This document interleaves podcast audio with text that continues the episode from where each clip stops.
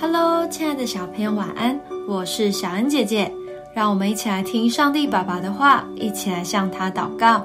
自马太福音十二章四十七到五十节，有人告诉他们说：“看哪，你母亲和你弟兄站在外边，要与你说话。”他却回答那人说：“谁是我的母亲？谁是我的弟兄？”就伸手指着门徒说：“看哪，我的母亲，我的弟兄！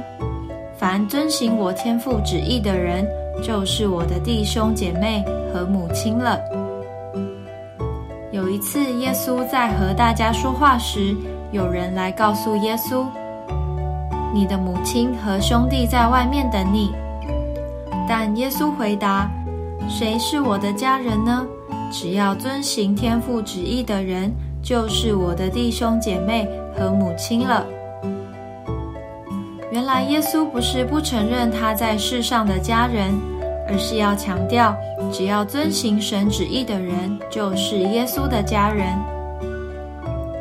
如果你仔细观察，就会发现，同一家人说话的方式或个性习惯会很相像。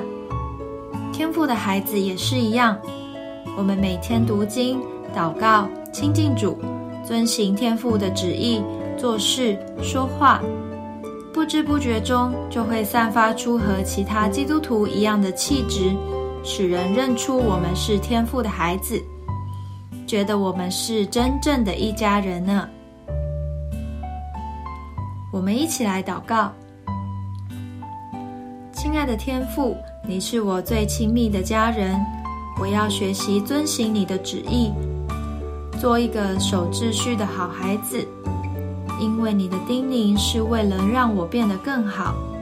奉主耶稣基督的名祷告，阿门。